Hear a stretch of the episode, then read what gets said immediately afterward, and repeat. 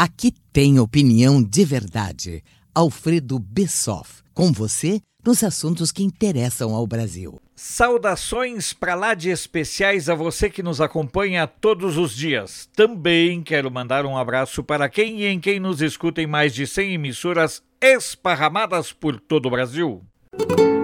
O Brasil e os brasileiros começam a sexta-feira com uma esperança renovada, com a expectativa de que enfim caminhemos todos na mesma direção. Claro que ainda persiste Rodrigo Maia, o rechonchudo presidente da Câmara dos Deputados que nunca trabalhou, que nunca estudou e que nas planilhas de corrupção é identificado como Botafogo. Tenho certeza que o novo ministro da Saúde, Nelson Taich, não fará milagres, até porque o que mais tem a ser feito é trabalho e mais trabalho. Inclusive muitas coisas que deixaram de ser feitas pelo Mandetta e que estava mais preocupado em aparecer, em viabilizar uma candidatura agora em 2020 ou em 2022 do que verdadeiramente trabalhar. Ainda que a mídia o tenha tratado sempre com especial benevolência, e aqui cabe ressaltar que o Ministério da Saúde é a pasta do governo que possui a maior verba publicitária, a realidade é que o trabalho do Mandetta mais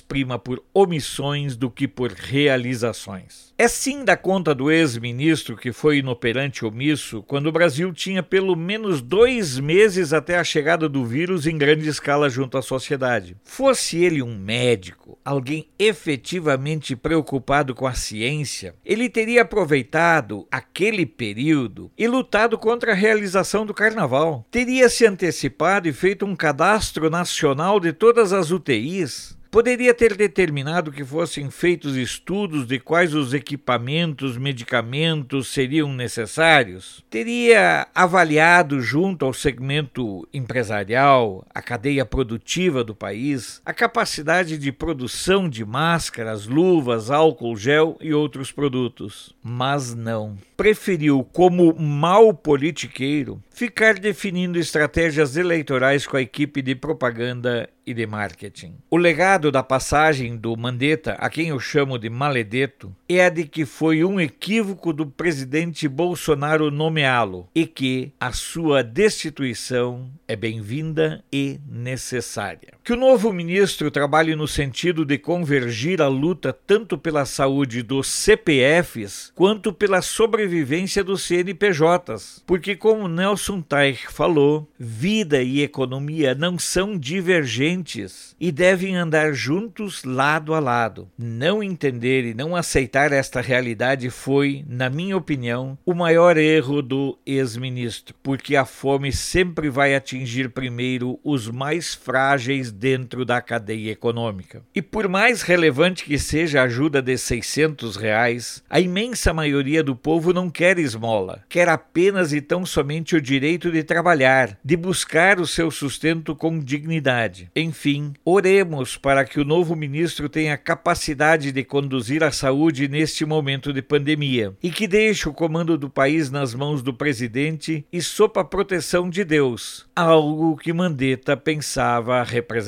Sou Alfredo Bessoff, jornalista. Você pode não concordar com o que eu digo, mas eu tenho o compromisso de não silenciar.